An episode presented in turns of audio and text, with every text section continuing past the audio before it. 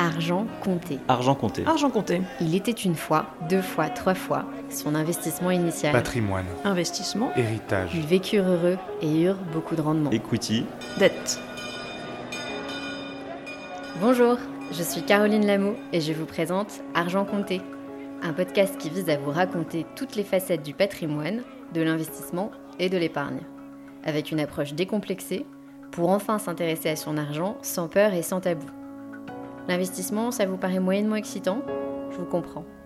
Pourtant, c'est quand on connaît sur le bout des doigts les bonnes pratiques et les bonnes idées qu'on commence à faire travailler son argent pour satisfaire ses objectifs de vie. Pourquoi je vous parle de ça? Parce que j'ai créé il y a 8 ans une plateforme d'investissement d'un nouveau genre, Anaxago. L'idée était de donner accès à l'investissement dans des opportunités uniques et performantes pour tout le monde. Huit ans plus tard, nous avons plus de 100 000 membres investisseurs et presque autant de conseils donnés et d'interrogations racontées. Le point commun La peur de se tromper, de perdre son argent ou encore de rater des occasions en or. C'est pour ça que je lance Argent Compté, parce qu'il est temps de changer et de lever tabous et angoisses pour vous livrer à la fois les conseils des meilleurs experts, leurs meilleures pratiques et leurs bonnes idées, mais aussi explorer les biais cognitifs et les craintes liées de tout temps à l'argent.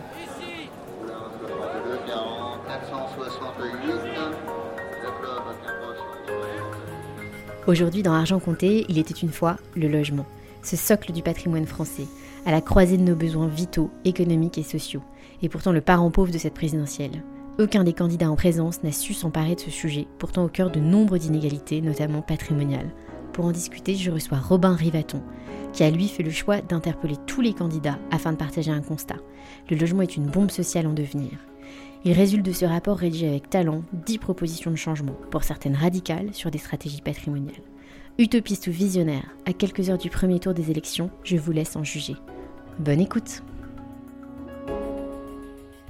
Salut Robin Bonjour Merci d'être avec nous euh, ce matin pour parler logement. On est à 48 heures du premier tour de la présidentielle euh, 2022. Ouais. Bon, il semblerait que les candidats d'il y a 5 ans ont reconstitué leur base et qu'on va se retrouver avec une présidentielle qui ressemble beaucoup, beaucoup à, à celle d'il y a 5 ans.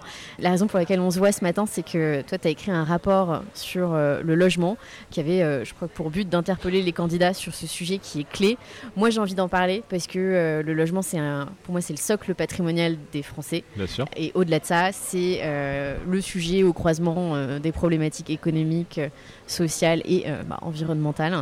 Moi, le rapport m'a bluffé. Il m'a Merci. un tout petit peu déprimé aussi, Ah ouais, il, est, il est sans concession, on va dire.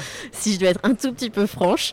Mais j'aimerais bien qu'on revienne un peu sur ton parcours et comment tu es arrivé à l'immobilier, parce que tu as fait beaucoup de choses avant ça, et euh, comment c'est devenu une passion et un, et un sujet sur lequel tu souhaites euh, t'exprimer publiquement? Ouais, alors c'est assez récent pour être euh, très honnête. Moi, j'ai commencé à, à creuser le sujet de l'immobilier et du logement euh, il y a 5-6 ans. euh, en- D'abord en commençant par le sujet de l'innovation dans le logement, en fondant euh, Real Estate. Ouais. Euh, Le think tank, euh, Le think, alors, association à la base et maintenant plus tourné vers, euh, vers, euh, vers un think tank euh, qui rassemblait un peu toutes les startups émergentes, naissantes de l'écosystème de ce qu'on appelle la PropTech, donc toutes les startups liées à, à la construction et à l'immobilier. Et donc c'est un peu comme ça que je m'y suis intéressé. Et en fait, le, le fait générateur avant ça, euh, c'est que j'étais en, en charge, j'étais conseiller économique de Valérie Pécresse à la région Île-de-France. Et Oui. j'étais en, en charge de l'agence d'attractivité et de développement économique. Donc mon métier, c'était de faire venir les gros investisseurs internationaux en région Île-de-France. Et euh, alors que je leur euh, proposais de venir euh, installer des labos de R&D, des usines et autres, ils me répondaient immobilier, immobilier, immobilier. Ah ouais? Ouais, ouais, j'allais en aller en Arabie Saoudite, au Kazakhstan, aux Philippines, et à chaque fois, l'intérêt des investisseurs était moins pour créer des projets économiques euh, que réellement euh, de, euh, d'investir en immobilier parisien, en francilien. Et donc je me suis dit, bah, ça, ce sujet doit être intéressant quand même, quoi. C'est, euh, intéressant. Et donc voilà comment est née un peu cette vocation euh, et cet appétit pour ce sujet-là. Incroyable, parce que je ne savais pas que les investisseurs étrangers avaient ce prisme-là. Paris est devenu la plus grosse l'année dernière, euh, ou il y a deux ans, même 2010, ouais, 2000 il y a deux ans, et Paris est devenu la, la destination numéro un dans l'immobilier commercial dans le monde. Donc c'est-à-dire que devant Londres, devant New York, L'immobilier commercial ouais, ouais, euh, donc euh, ça a vraiment, euh, ça, il y a eu un vraiment un engouement pour la destination Paris à partir, je dirais, de la fin du quinquennat Hollande et du début du quinquennat Macron. Beaucoup d'investisseurs internationaux se sont rendus compte que la cette métropole mondiale était un peu décotée par rapport aux autres grosses métropoles mondiales. Et pourtant, c'est la cinquième métropole mondiale. Bon, en création de richesse, euh, c'est très très gros et autres. Et donc, il y a eu cet engouement et donc ça se dément pas depuis quelques années. Il y a beaucoup d'investisseurs. Les Sud-Coréens sont arrivés en masse. Voilà. Oui, c'est vrai que si tu regardes Paris, euh, je crois que c'est la première destination touristique euh, au monde. Donc, d'un point de vue commercial, il doit y avoir intérêt. Tu dis qu'il y a peu de risques, à moins d'une nouvelle pandémie, de décoter là-dessus hyper intéressant. Et euh, donc, tu commences à t'intéresser à l'immobilier. Euh, tu dis, il y a un vrai sujet. C'est marrant parce que tu vois, nous, on bosse là-dedans, euh, on bosse dans ce secteur-là, et on a été hyper réticents au départ à faire de l'immobilier, à part bah, un de mes associés qui est fan de ça. Mais je sais pas, il y a un truc, tu vois, l'immobilier, c'est, je sais pas si c'est un métier de marlou ou quelque chose, mais et c'est peut-être pour ça aussi que les gens n'en parlent pas dans leur programme, que les candidats n'en parlent pas dans leur programme, c'est que c'est casse-gueule comme sujet. Ouais, il y, avait une connotation négative à l'immobilier qui est en train de se détacher, je trouve, depuis quelques années. Euh, mais ce qui a fait que pendant longtemps, ça a été un secteur où euh, bah, justement les jeunes diplômés n'y allaient pas. C'était plutôt ceux qui euh, réussissaient moins bien, qui allaient dans l'immobilier que, les autres. Il y avait toujours un peu ce côté sulfureux, alors lié à la promotion et même lié à l'investissement. bon, c'est en train de changer. Je pense que tout le monde se rend compte que ça devient un, un élément, comme tu l'as dit, extrêmement important à la fois du point de vue social, du point de vue environnemental donc ça, ça deviendrait un enjeu conséquent. Mais c'est vrai que du point de vue des politiques publiques et des candidats, pour mm. revenir au sujet de la présidentielle, ça reste un sujet absolument négligeable. D'une part, on n'a pas de ministre de l'immobilier, on a un ministre du logement, donc on écarte, euh, je sais pas, on va dire 40% euh, du parc euh, en valeur qui n'est pas du tout traité. Mm. Et c'est une politique publique que l'État est en train de déserter depuis une dizaine d'années. On pourra expliquer pourquoi, mais il y a une sorte un peu de de désertion où l'État se dit bah, c'est une politique publique sur laquelle je n'ai pas la main. C'est les maires qui ont le pouvoir, notamment d'urbanisme. Et donc, euh, je vais un peu, euh, je m'en désintéresse.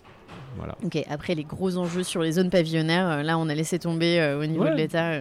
Quelque part, le, les zones pavillonnaires et l'étalement urbain qui ont été, la, de mon point de vue, la dernière grande politique publique d'urbanisme. Alors je mets de côté un peu l'enrue, euh, mais dans, l'ordre, on a eu quoi? On a eu après-guerre, on a eu la reconstruction, donc euh, on mm. a reconstruit. Après, on a eu les grands ensembles pour euh, sortir des personnes qui étaient dans la rue et pour construire des logements mm. décents, à l'époque qui étaient décents. Donc on a fait les grands ensembles des années 50, 60 et au mm. début des années 70. Après les années 70, on a eu une politique publique plutôt suivi de mouvements pavillonnaires. Donc on a encouragé les gens à mm. acquérir euh, du pavillon. Euh, on a fait un peu l'enrue, euh, donc rénovation mm. urbaine massive mm. au début des années 2000. Et depuis, on a un peu abandonné toute ambition ou toute réflexion un peu d'ensemble là-dessus en disant bah c'est à l'échelle des villes que ça joue, chacun se débrouille. et en fait, on, a laissé faire des dynamiques démographiques, géographiques qui prennent le pas sur une vraie vision d'aménagement et d'urbanisme à l'échelle du, pays si, on veut rentrer directement dans le vif du sujet, moi je trouve que ce, côté euh, faire des politiques très ponctuelles, enfin en tout cas euh, vraiment situé au niveau des villes, c'est que tu te retrouves avec un territoire ultra inégal. Moi, c'est voilà, c'est pas mon métier, je découvre et, je t'écoute et je lis beaucoup, mais je me rappelle avoir été très très choquée. Il y a une quinzaine d'années, moi je viens d'une ville dans le centre de la France, qui est en plein milieu d'un milieu très rural, donc euh, entouré de très jolis villages avec beaucoup de charme, etc. Et je me rappelle, bah voilà, nous on sortait, euh, je viens de Limoges, on sortait tous les week-ends aller voir mes grands-parents qui vivent dans un village, je sais pas, à 10 km de Limoges, hyper joli. Et en l'espace de 15 ans, cette surface de campagne s'est transformée en zone pavillonnaire complète.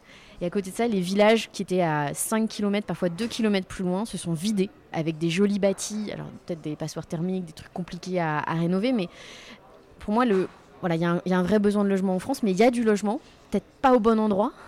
Et je pense que tant qu'il n'y aura pas de politique globale, on va, oui, donc tout, à fait. Il y a du logement en France. On parle souvent des millions de logements vacants.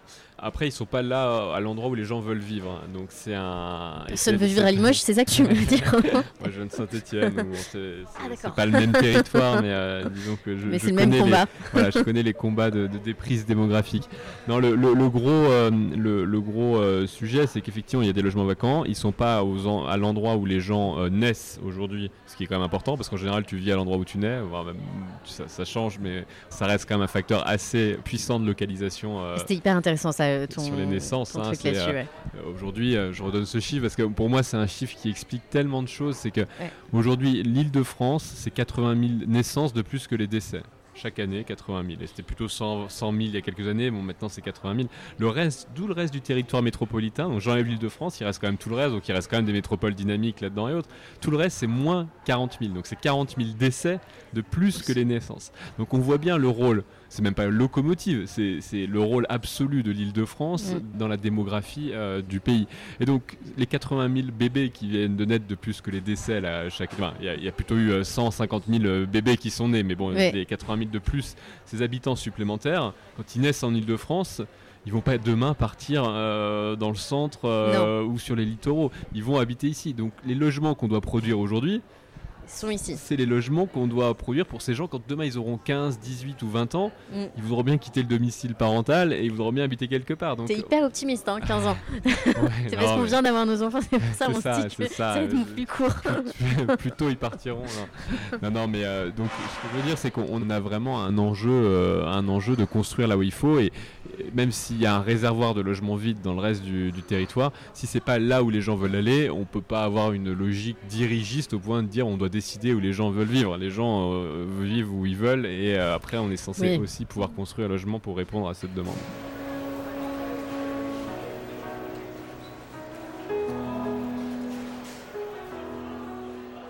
Oui, ou alors c'est vrai que ou alors la France aura beaucoup changé dans 15 ans. Exactement. Euh. C'est pas vraiment la, encore une fois, c'est pas la trajectoire, c'est que la, la, métropolisation, c'est pas un phénomène anodin, c'est un phénomène très très puissant qui est d'abord démographique, comme j'explique, c'est-à-dire qu'il y a un surplus de naissances par rapport aux décès dans certaines zones urbaines très concentrées, et ça, ça se change pas en un claquement de doigts. Et, et, compenser, ou imaginer qu'on puisse compenser par des mouvements migratoires un tel déséquilibre de naissances-décès, c'est impossible. C'est-à-dire qu'il faudrait que les mouvements euh, qui existent aujourd'hui, l'île de France chaque année se vide de mouvements migratoires puisqu'elle se remplit. Mais il faudrait qu'ils soient multipliés par 10, 15 ou 20, ce qui n'arrive jamais euh, sur des choses aussi, des volumes aussi importants, pour réussir à compenser le sujet purement euh, naissance du natalité. Oui, on va pas se transformer demain en système fédéral avec euh, des villes puissantes partout dans le pays à l'allemande en fait. Ouais, et puis il faudrait une trentaine d'années pour que ça puisse générer des effets euh, réels. Donc mm, pendant mm. cet intervalle-là, il faudra bien répondre aux besoins de logement criants dans les territoires dits zones tendues. Donc tout ça fait que tu te dis je vais interpeller les candidats en écrivant un truc un petit peu cadré euh, pour leur dire les gars euh, vous avez oublié un léger détail ouais c'est ça bah moi j'ai fait des, j'ai fait plusieurs campagnes présidentielles euh, euh, auprès de certains candidats, donc en écrivant des programmes économiques euh, et autres. Donc je connais un peu l'exercice et je me suis dit plutôt que de faire ça euh, encore une fois, je vais plutôt essayer de faire un truc sur une politique publique que je maîtrise bien et pouvoir verser ça dans le débat public pour que tout candidat puisse le reprendre. Avec deux parties dans cette note, il y a une partie diagnostic oui. et une partie proposition. Moi ce qui m'intéresse beaucoup d'un point de vue politique publique, c'est qu'au moins on partage le diagnostic quelle que soit notre couleur politique. C'est-à-dire que et j'étais très content parce que quelqu'un de la France insoumise m'a dit, mais en fait, euh, un des responsables nationaux m'a dit, mais le diagnostic, on le partage à peu près.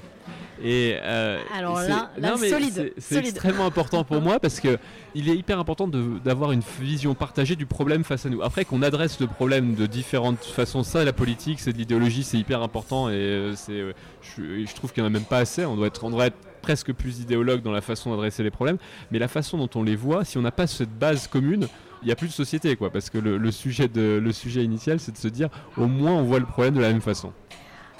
Bah, c'est vrai que si c'est reçu de la même manière, euh, en tout cas le diagnostic est reçu de la même manière par tout le monde, on peut commencer à travailler.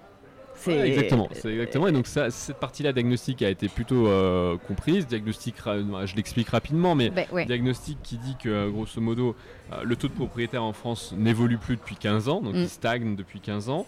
Avec, euh, souvenez-vous, hein, le dernier discours politique autour de ça, c'est Sarko 2007, quand il arrive au pouvoir, la mm. France des propriétaires, déduction des intérêts d'emprunt, euh, truc qui. et puis en fait, et puis en fait, il y a les subprimes qui tapent moins d'un an, d'un an après, et en fait on se dit waouh, ce qu'on a fait, ça ressemble quand même pas mal au subprime, et donc euh, on ferme tout et donc on arrête. Et depuis 2007, le taux de propriétaire bouge plus. Bon, d'un côté. De l'autre côté, la multipropriété a explosé, c'est-à-dire des gens qui ont pu surfer sur les taux très bas, les taux d'endettement, euh, de financement très bas pour acquérir des biens euh, dont en fait la rentabilité avait pas baissé aussi fortement que le, coût de l'endettement, donc qui ont pu un peu faire un peu cette stratégie d'arbitrage et donc qui sont mis à accumuler du patrimoine.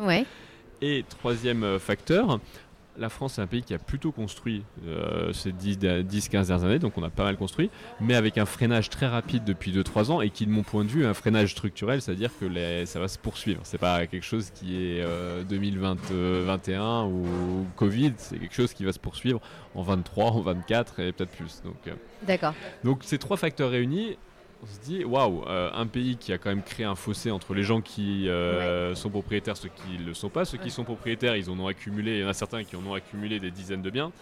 Et d'autre côté, la construction assez importante des dix dernières années qui a permis d'amortir un peu ce phénomène-là, elle est en train de s'amoindrir. Donc on risque d'avoir un peu ce contexte que j'avais appelé de bombe sociale, euh, mhm. qui a été pas mal repris derrière. Euh, l'expression a, connu un, une certaine, un certain succès, qui se dessine, quoi, qui commence à se dessiner un peu et qui touche d'autant plus euh, tout le monde parce que je pense que les, expressions comme bombe sociale, euh, longtemps ça a eu du mal à, résonner parmi les élites et dans les élites je compte toutes les personnes comme toi et moi qui ont fait des longues études, qui travaillent en métropole et qui y vivent parce qu'en fait ça nous touche directement, ça touche nos amis euh, directement. Le premier épisode euh, de la première saison de ce podcast, c'était sur le mythe de la résidence principale. On avait euh, discuté avec Kevin Nilfourouchan de Virgile. Ouais, bien sûr. Et la semaine dernière, j'ai enregistré pour le coup avec Thierry Vignal de Mastéos. Et on voit qu'il y a un, espèce d'énorme shift où maintenant, je crois que c'est deux tiers des clients de Mastéos qui sont locataires de leur résidence principale. Ouais, bien sûr. Et, pas spécialement par choix. Hein, non, pas par choix. Ils arbitrent, Ils arbitrent sur un investissement locatif. parce qu'ils ne peuvent pas se permettre de faire un investissement de résidence principale pour eux parce que bah, voilà, les prix de l'immobilier en métropole qui sont devenus prohibitifs. Et moi j'ai le sentiment de, voir Paris faire ce shift vers euh, des situations de ville comme euh, Londres. Moi j'ai fait une partie de mes études, Singapour, Hong Kong où en fait tu n'as plus de propriétaires particuliers. Et en fait, bah, Paris restait une des dernières métropoles euh, mondiales où tu pouvais acheter ton logement. Donc en fait, c'est pas une paupérisation, je vais pas dire ça euh, de toute la population française, mais je trouve que ce terme de bombe sociale s'applique très très bien. Oui, bah, la, hausse des, prix de l'immobilier euh, touche une grande partie des jeunes générations, quel que soit leur, leur niveau de CSP ou de, catégorie socio-professionnelle ou de localisation tout simplement parce que euh, en zone très tendue, la hausse des prix a rendu l'acquisition euh, quasi prohibitive, et dans des euh, zones un peu plus détendues, il y a des, ça va être des problématiques non pas liées forcément à la hausse des prix, mais à des des sujets annexes tels que la hausse des consommations d'énergie ou de la taxe foncière. Donc on voit bien que ce, sujet aujourd'hui touche toutes les générations. La, ben, toute la partie des jeunes générations. Les seuls qui en sont entre guillemets exemptés, c'est ceux qui héritent d'une partie de la richesse immobilière, puisque aujourd'hui, pour accéder à la propriété en zone euh, tendue, en fait, c'est du recyclage de la propriété. C'est-à-dire que c'est euh, les parents qui vont vendre une partie de leurs actifs, créer de la richesse immobilière, qui vont transmettre ou donner à, euh, à leurs enfants, qui eux-mêmes vont la recycler dans de l'immobilier en, en, accédant. Mais euh, sinon, tout le reste de la, des jeunes générations sont confrontés à, ce, à cette problématique de hausse des prix.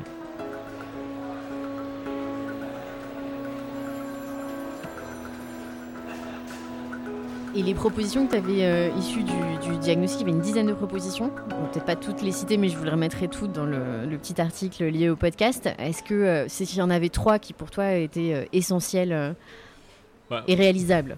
Ouais, c'est un, peu le, un peu le sujet. Moi, il y en a une que, je vais essayer de beaucoup pousser. Euh, moi, j'aimerais qu'on passe d'une procédure d'urbanisme de préapprobation. C'est-à-dire que dès qu'on dépose un mm. projet qui est conforme aux documents d'urbanisme, que ce soit le PLUI, le PLUH, je ne vais pas faire toute la liste des documents d'urbanisme, mais disons que dès qu'on dépose une proposition conforme à ce document, mm. on est une préapprobation. Préapprobation signifie qu'on vient de respecter le cadre qui nous a été donné, et donc en le respectant, on n'a pas besoin d'attendre une nouvelle approbation de, l'élu local pour euh, lancer euh, son, projet. Donc ça serait totalement transformant dans, mm. euh, la façon de faire. C'est une pratique d'urbanisme qui existe en Allemagne, qui ah existe bientôt au UK, qui existe dans beaucoup de pays, de dire bah, une fois que vous respectez le règlement, on ne vous demande pas en plus de faire un jugement en opportunité sur votre projet. Votre projet, il, est, il respecte la légalité, donc ça va. Et j'ai une sous-mesure de celle-ci qui est encore plus, à mon avis, libératrice de, construction de logements, qui est la mesure que j'appelle 1 plus 1, qui vise à dire que sur toute parcelle cadastrale où il y a seulement un logement qui est construit, on permet de construire un deuxième logement sous un régime simplement déclaratif. Et donc en fait l'idée c'est quoi? C'est qu'aujourd'hui la plupart de la réserve foncière, Mhm. elle est située euh, dans des zones pavillonnaires. Et ces zones pavillonnaires, euh, c'est des maisons construites dans les années euh, 50 jusqu'à 90, même jusqu'à 2000, allons-y, Ouais. euh, avec des euh, parcelles souvent assez euh, grandes qui sont très largement sous-occupées puisque c'est souvent un ménage âgé donc qui n'a plus ses enfants qui occupe à deux euh, un bien qui est très grand Ouais. et donc l'idée c'est de dire si les personnes qui sont propriétaires de ce bien veulent soit diviser la parcelle soit diviser euh, la maison soit surélever leur, euh, leur bien donc créer un logement en plus du logement qu'ils ont déjà c'est un simple régime d'autorisation. Et c'est en fait un urbanisme beaucoup plus organique, beaucoup moins pensé et dirigé par l'État. C'est un, un urbanisme venu d'en bas. Et c'est comme ça que se sont construites les villes. Quand il y a eu des hausses de population des grandes villes pendant du, du Moyen Âge jusqu'à l'ère moderne, Mhm. c'est un urbanisme extrêmement organique. C'est-à-dire Ouais. que oui, on organisait les grandes rues, on a organisé un peu les percées haussmanniennes, mais la- le reste de la ville, elle grandissait par elle-même. Les gens rajoutaient un étage, euh, identifiaient le jardin, et ainsi de suite. Et, et- et aujourd'hui, on a abandonné cet, cet urbanisme organique pour un urbanisme extrêmement dessiné, pensé, organisé par l'État. Et donc, moi, je pense qu'il faut remettre un peu de, de souplesse là-dedans en disant, bah voilà, aujourd'hui, si j'ai euh, un- une maison, je veux construire une maison au fond de jardin, je veux diviser mon pavillon en Mm. deux, euh, mettre un escalier et une porte sur le côté. C'est un simple régime déclaratif et non plus un régime d'autorisation. Je pense que tous ceux d'entre nous qui ont un jour essayé de déposer une déclaration préalable, ou pire, un permis de construire, moi je vous avoue que je l'ai fait une fois et j'ai failli pleurer. C'est vraiment, c'est vraiment très très compliqué. Donc vraiment, cette mesure sur la procédure d'urbanisme qui est pour moi un peu une mesure euh, phare. La deuxième mesure, c'est une mesure euh, fiscale. Alors là, elle est impossible. elle est impossible. C'est ce qu'il faudrait faire. Après, euh, c'est très compliqué à faire, mais euh, aujourd'hui, on a un système fiscal de l'immobilier qui ne marche plus. En plus, c'est le système fiscal de l'immobilier, c'est aussi le système fiscal des collectivités territoriales. C'est-à-dire que les collectivités territoriales touchent les impôts ou leurs contributions directement de l'immobilier. Aujourd'hui, il y a, il y a deux, grands, deux grandes masses les droits de mutation à titre onéreux, frais de notaire comme on les appelle, Ouais. et de l'autre côté, la taxe foncière. Voilà, Ouais. deux, deux masses. Et en fait, qu'est-ce qui se passe? Ces deux masses étant liées à la valeur des actifs, les territoires les plus riches qui sont en train de, grossir parce qu'ils sont métropolitains Mhm. reçoivent des impôts de plus en plus élevés. Mhm. Parce que euh, si vous recevez X% d'un bien qui a été, dont la valeur a été multipliée par 4 en 20 ans, bah, vous Ouais. touchez 4 fois plus, assez logiquement. Et de l'autre côté, des territoires qui sont en déprise démographique, Mhm. dont les valeurs sont plutôt à la, orientées à la baisse Ouais. ou euh, stagnent, qui eux n'ont pas de ressources, donc sont obligés de monter les taux de ces impôts, quitte à pénaliser les, les- les gens qui sont déjà installés sur ce territoire. Ouais. Donc c'est un système qui est totalement nocif du point de vue de l'aménagement du territoire. Et donc moi je propose de tout balayer tout ça, de repartir sur un impôt qu'on appelle une property tax, un, un impôt sur la propriété, Ouais. 1% de la valeur des biens. Et 1,5 si on, met, si on ramène l'IFI dans ce système-là, l'impôt sur la fortune immobilière, on aura une tranche à 1 et une tranche à 1,5. Ok. 1% sur la valeur nette des biens. Mhm. Valeur nette des biens, c'est quoi? C'est la valeur de marché moins la dette d'acquisition. Donc vous faites un très gros effort de redistribution depuis les ménages âgés qui ont acheté pas cher mais qui ont amorti tous leurs biens, Mm. donc qui eux vont payer une- un impôt sur la propriété plein pot, puisque Ouais. y aura, la valeur nette de leurs biens, bah, c'est la valeur de marché. En direction des ménages les plus jeunes qui eux bah, viennent d'acheter, donc Font ils ont encore une crédit, dette d'acquisition très élevée, donc la valeur nette de leurs biens elle est résiduelle, Bon, elle peut être de 20, 30, 40%, mais je dirais qu'elle est quand Mm. même bien moindre que d'avoir tout amorti. Mhm. Et vous aussi, vous pénalisez un peu plus les héritiers, Mm. qui eux, comme ils ont hérité, bah, ils ont pas de, ils ont Ouais. une moindre dette d'acquisition, donc Ouais. ils vont payer plus cher.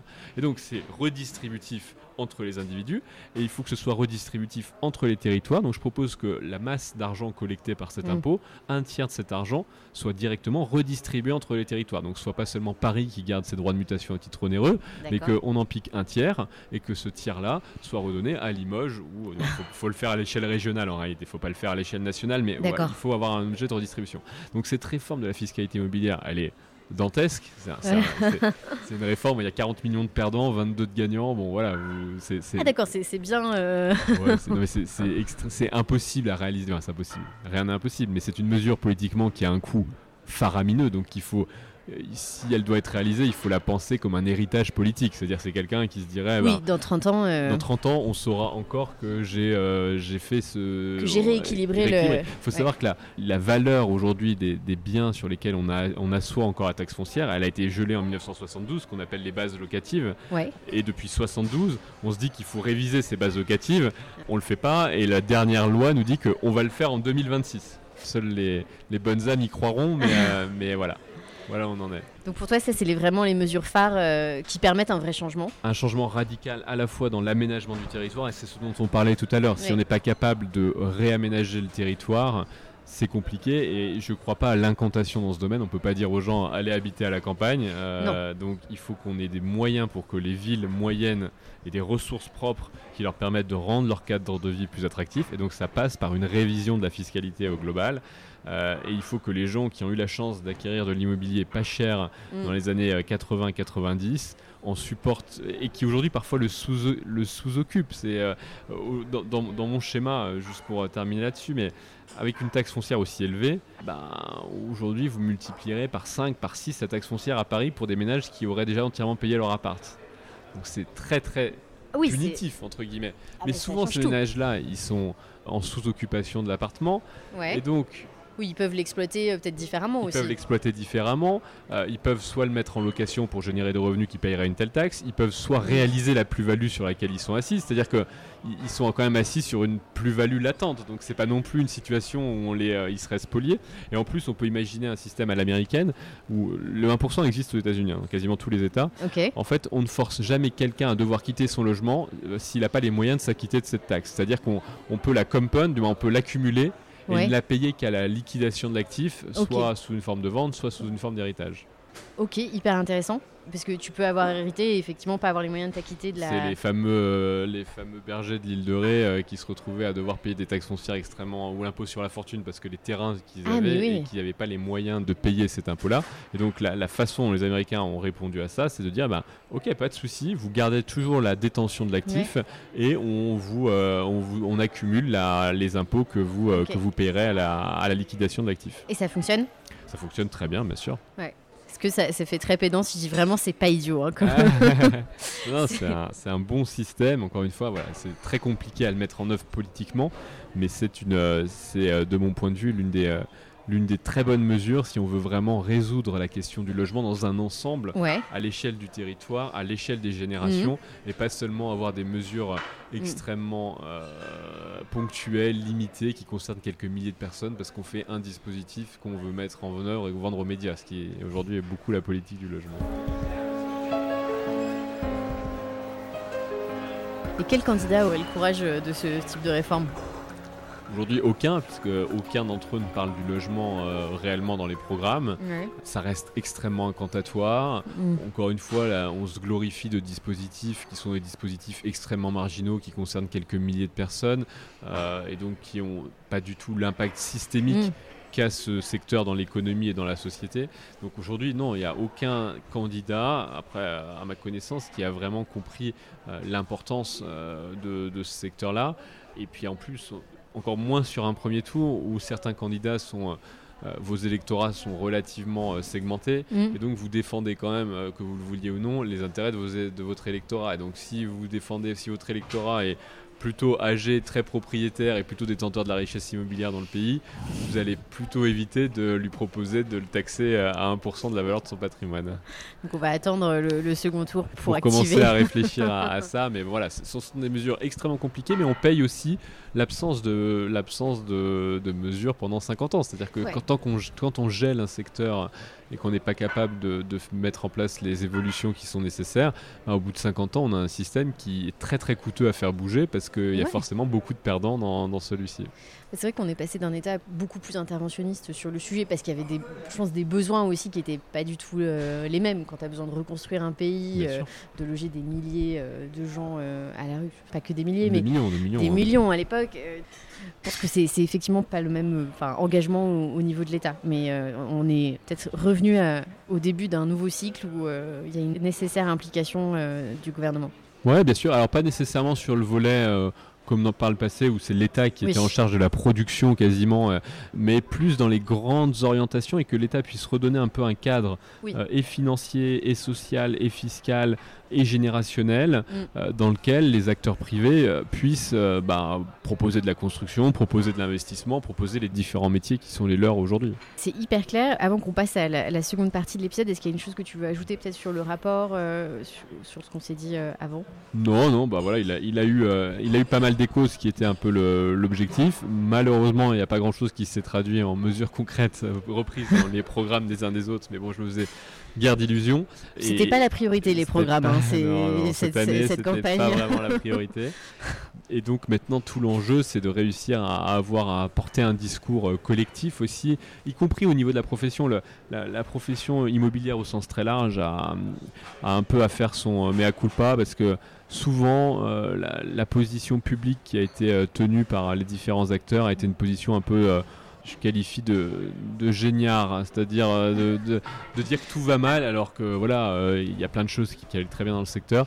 Et donc cette position un peu euh, géniarde a, a fait que les pouvoirs publics euh, prennent de moins en moins en compte la réalité du terrain Ah oui. qui est remontée par les acteurs professionnels. Oui, c'est pas le secteur qui va le moins bien. Non, voilà, il y en a d'autres qui vont pas très bien. Merci Robin, c'est hyper clair. Donc la euh, deuxième partie, pour tous les épisodes, j'aime bien euh, faire euh, dresser un peu le portrait euh, investisseur de chaque interviewé. Donc toi, c'est en plus ton métier, parce que tu es partenaire chez Euraseo, c'est Ouais, je ça suis directeur d'investissement. Directeur d'investissement chez Euraseo. Pour ceux qui ne connaissent pas, c'est le plus gros fonds français. Voilà. Ouais, on, a- on, a- on gère à peu près euh, il y a 30 milliards gérés par le groupe et sur ces 30 milliards, il y a 4 milliards qui sont investis dans le venture, donc les entreprises de croissance Mhm. et de start-up. Et toi, tu es spécialisé sur les, les Smart startups. City. Alors Smart moi. Smart City, qui pour nous va couvrir l'énergie, la mobilité, la logistique et le bâtiment, et plus particulièrement sur toute la dimension bâtiment, euh, dans, dans toute la chaîne de valeur, de l'investissement euh, jusqu'à Ok. l'exploitation, en passant par la construction. Donc on voit plusieurs centaines, si ce n'est milliers de startups euh, de cet univers chaque année, en Europe et en Asie. Ok, en Europe et en Asie. Moi, je lis beaucoup la newsletter euh, Venture Chronicles. Ouais. C'est euh, Alexandre chez vous Ouais, qui, euh, qui a Alexandre ça. Ouais. Et je trouvais que c'était hyper intéressant. Il a décrypté la, il y a- il y a- la semaine dernière ou il y a 10 jours euh, la dernière euh, promo du Y Combinator. Et notamment sur les sujets euh, alors plus environnementaux. Ils ont un peu shifté des solutions très logicielles euh, sur des trucs un petit peu Tout plus indus. Et je me dis que c'est vrai que ça tombe complètement dans ton scope. Ça doit être hyper intéressant de voir les changements là-dessus. hein. Ouais, on a un truc extraordinaire, c'est qu'on a plein d'entrepreneurs qui ont réussi soit dans le web 1.0, soit dans le e-commerce, euh, soit plus récemment dans du euh, logiciel SaaS, qui sont en train de se dire que pour leur deuxième aventure, ils veulent un truc avec plus d'impact et donc se dirigent vers euh, des segments qui étaient un peu désertés par les investisseurs parce que très consommateurs de capex, très lourds en investissement, pas forcément rentables euh, dès le Mais comme ce sont des entrepreneurs qui ont très bien réussi et qu'on est quand même un métier assez grégaire en cela que quelqu'un qui a réussi, c'est la meilleure preuve de quelqu'un qui va réussir euh, pour l'entrepreneuriat. C'est une dure école de la vie, mais c'est comme ça. Et donc, ça amène des talents et des capitaux très importants vers des solutions qui, il y a 10 ans, auraient reçu zéro financement. Donc, ça, comment dire, ça me laisse assez optimiste pour euh, l'avenir de la, de la planète. Mais moi, je trouve ça génial. En fait, euh, ok, c'est- dur de dire euh, on va suivre les mecs qui ont réussi, mais si ça permet d'aller chercher des financements là où il n'y en aurait pas eu autrement, Ouais, et puis ces mecs qui ont réussi, ou ces mecs et ces nanas, hein, Ouais. Quand même très largement masculin, faut pas se voiler la face non plus, mais il y a quelques femmes entrepreneurs aussi. Et ben, ils- eux, comme nous tous, ont, eu une prise de conscience écologique, euh, je dirais, sur les 10 ou 15 dernières années que- qu'on n'avait pas forcément il y a, Mm. il y a- à, à l'ère du, euh, au début des années 2000. Mm. Euh, et donc, euh, ben voilà, ça, ça amène, euh, ça amène une transformation profonde du monde du VC euh, là-dessus. Et on le voit dans la promo de Y Combinator notamment. ouais. Donc tu es investisseur à titre pro, tu l'es aussi à titre perso, on en discutait un petit peu avant. Est-ce que tu es le cordonnier mal chaussé? Est-ce que tu as commencé à investir jeune? Euh, Est-ce que tu fais complètement autre chose que ce que tu fais au quotidien?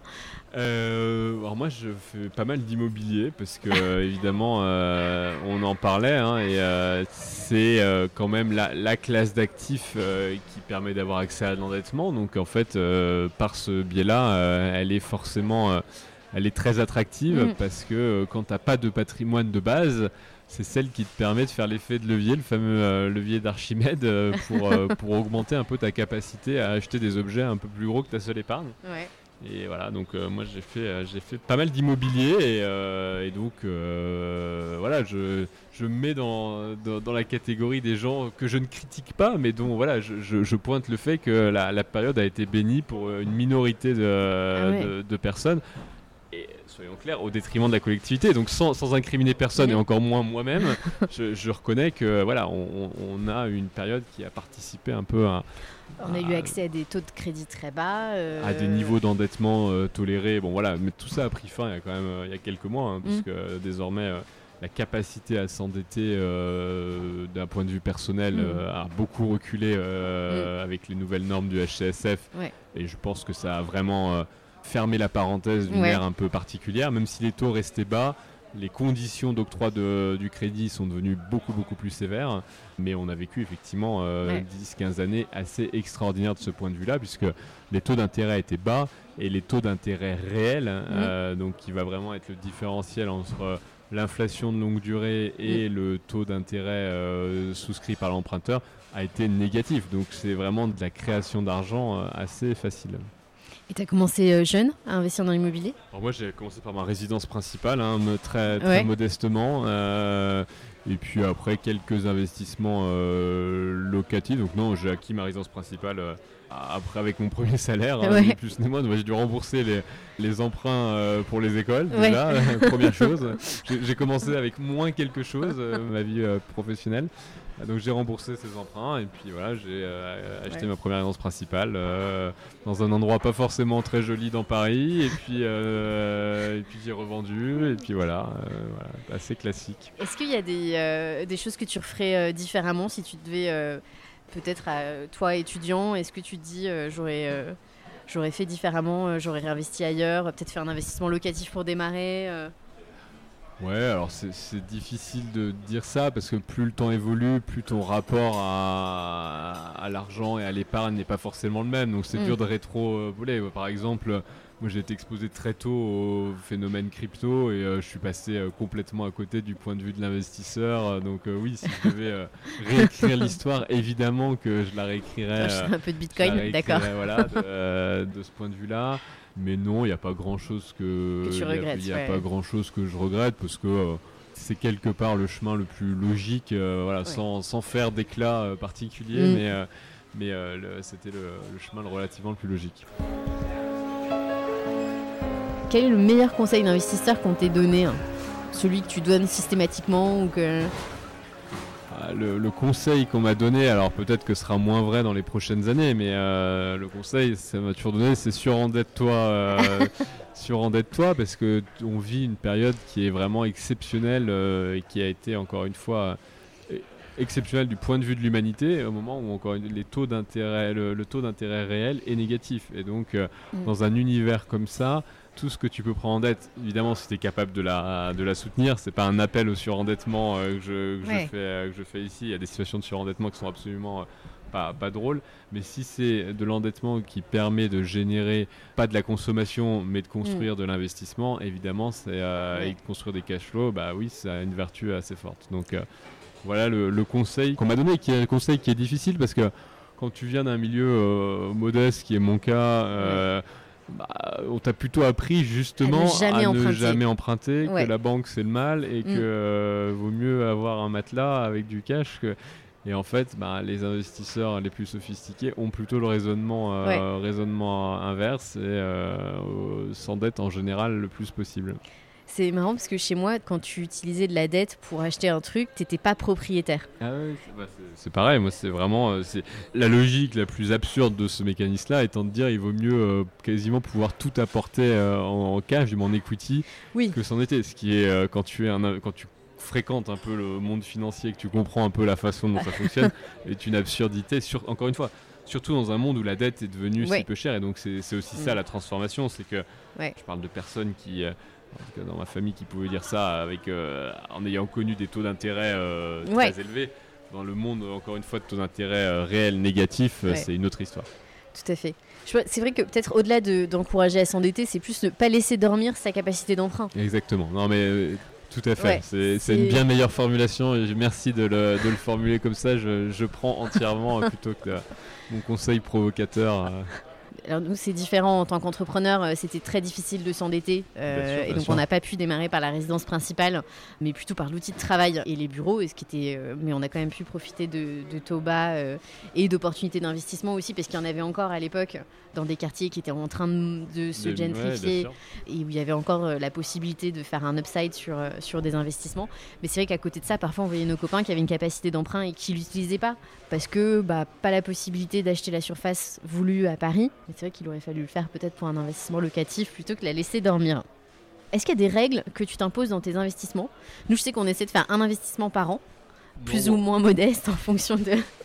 Moi, ma règle, c'est une règle de diversification euh, et de, de sécurité, c'est-à-dire que j'ai euh, J'essaye quand même de garder un, profil assez euh, sécurisé sur une partie de l'épargne. Encore une fois, n'ayant pas de, fortune familiale euh, ou autre, euh, l'erreur coûte cher. Donc non, c'est plutôt une, une, règle de diversification et puis de, de savoir tout vendre quand vraiment il y a un contexte macro qui me paraît un peu dingue ou que j'ai du mal à, à m'expliquer, quitte à passer à côté d'un peu de de surperformance ou d'upside, mm. mais au moins de, savoir prendre ses gains parce que euh, voilà, là aussi dans des, dans des marchés très volatiles euh, ou qui ont connu des très forts upside, le, gain non réalisé, euh, ça, ça fait plaisir sur le moment, mais ça ne veut rien dire. je me suis posé la question de est-ce qu'il ne faut pas tout de suite devenir très liquide ces dernières semaines? Ouais, ouais, bah non, voilà, moi je j'avais été très liquide euh, fin 2019, ce qui avait été plutôt un ah pari pas stupide. Euh, et euh, j'avoue que je suis redevenu très très liquide ces, derniers temps, tout simplement parce que d'un point de vue macro, il y a quand même beaucoup de, signaux, faibles, signaux faibles. Et puis, je pense qu'on est dans une situation d'incertitude au, au, global sur la compréhension des, euh, ressorts de l'inflation, euh, si elle est euh, très durable ou pas, et ce que ça aura en termes d'effet de, sur la, les taux longs. Donc, hmm. Gros sujet.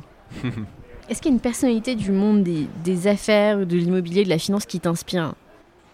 Inspire, je ne sais pas, mais dans le monde de l'investissement, j'aime j'aime beaucoup Warren Buffett, pas, tellement pour Warren Buffett en lui-même, mais plus parce que c'est vraiment euh, la preuve que le, le compounding euh, et donc je, je, connais pas la détention long terme ouais, la détention long terme mais surtout la, la, capacité chaque année à avoir une performance régulière même limitée par rapport à des beaucoup moins volatiles à long terme, bah, c'est le 1,01 euh, puissance 50. Euh, ça fait un écart très très considérable versus 0,99 euh, puissance 50. Donc, Et je, trouve que ça en est la meilleure, lui en est la meilleure preuve. Mm. après, avec plein de caricatures, plein de. Je dis pas que c'est absolument parfait. Je suis pas un, malade de, de, de, Berkshire. ouais, mais le, je, je trouve vraiment que c'est il y a une logique derrière à se mm. dire que le petit effort ou le petit investissement euh, bien fait euh, de manière régulière peut produire au moins autant de résultats que le côté effectivement très flamboyant euh, de, trucs très très volatiles. Mais comme les gains sont jamais sortis ou réalisés, au final, ça reste de la performance théorique. Ouais, les fameux, les fameux coups ou les fameux deals versus la, la steadiness d'un Warren Buffett. Pour ceux qui aimeraient aller plus loin dans les sujets de l'immobilier, du logement, on peut forcément euh, conseiller tes différents livres. Moi, mon préféré, c'est La ville pour tous. Ah. Mais je, les citerai tous. Euh, mais est-ce qu'il y a des choses que toi tu lis? Est-ce qu'il y a des médias, des gens que tu suis sur Twitter, euh, des choses que tu recommandes? Ouais, alors moi je suis beaucoup de. Sur Twitter, je suis beaucoup de de journalistes anglo-saxons, plutôt pour voir un peu le pouls de l'immobilier au-delà de nos frontières. Et d'ailleurs, c'est assez marrant parce que les, sujets de crise du logement aujourd'hui frappent tous les pays dans le monde, donc euh, ne sont pas du tout euh, réducteurs à la France. Après, j'avoue que je lis pas beaucoup de choses. Euh, je, lis plus, du contenu tech que du contenu vraiment, vraiment immo. IMO pur, il y a la en tech, en, newsletter tech, bah, évidemment je vous recommande la, newsletter d'Alex, d'Alexandre chez nous qui est une très bonne newsletter. Je recommande aussi la newsletter d'un d'un investisseur euh, norvégien qui s'appelle Dragonovax, euh, qui est très bien. Mm. Et puis après, euh, la newsletter de, de Benedict Evans aussi, qui est une, une très bonne newsletter sur un peu les, les tendances tech au sens très très large. Quand je dis tech, c'est pas Mm. que la tech startup, c'est vraiment le, tout l'univers de, de cette transformation numérique. Ok, top. Ouais, tu vois, je ne connaissais pas les deux derniers. Et, et je vous recommande la chronique tech de l'Express, c'est normal, c'est moi qui l'ai écrit. Voilà, on allait failli l'oublier. un peu, petit encart publicitaire. euh, non mais c'est bien, c'est bien, il faut faire un tout petit peu d'auto-promo de temps en temps. Ouais, ouais, non, il, voilà, tout petit peu à la fin, avec euh, sur cette semaine euh, un article, sur, un article, une chronique sur la, la DeSci. Donc vous connaissez peut-être la DeFi, la Ouais. Decentralized Finance.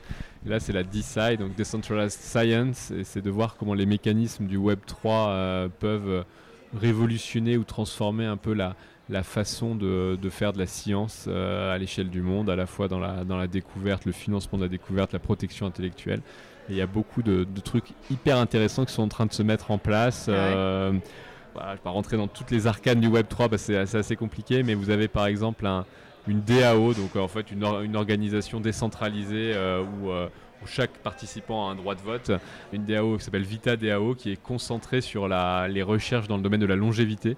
Et donc c'est euh, aujourd'hui 8000 personnes qui scrutent toutes les recherches dans le domaine de la longévité et qui euh, se mettent ensemble pour financer euh, certains chercheurs qui vont travailler sur ces segments-là et en échange avoir une protection sur les, sur les futures redevances ou royalties qui pourraient survenir de ces projets. Donc il y a des choses assez extraordinaires qui se passent. Voilà, ça c'est l'avantage de suivre Robin, c'est qu'on est très en avance, parce que je t'avoue que la plupart d'entre nous sont encore au stade de réaliser ce que c'est la DeFi. mais en tout cas, merci beaucoup. Euh, franchement, je vous recommande à tous euh, de lire les, les ouvrages de Robin Rivaton et, euh, et de suivre cette chronique. Je, je savais même pas que tu avais une chronique tech dans l'Express. Hyper intéressant et merci de nous avoir euh, parlé ce matin. Merci à vous. Au revoir. Au revoir. Merci d'avoir pris le temps d'écouter ce nouvel épisode d'Argent Compté. Si vous avez aimé, n'hésitez pas à me le dire en laissant une note sur Apple Podcast, ça nous aide beaucoup. Je suis également joignable à l'adresse email caroline.argentcompté.com si vous avez des questions ou des idées, ou bien entendu via anaxago.com si vous avez besoin de conseils. À très bientôt pour un nouvel épisode.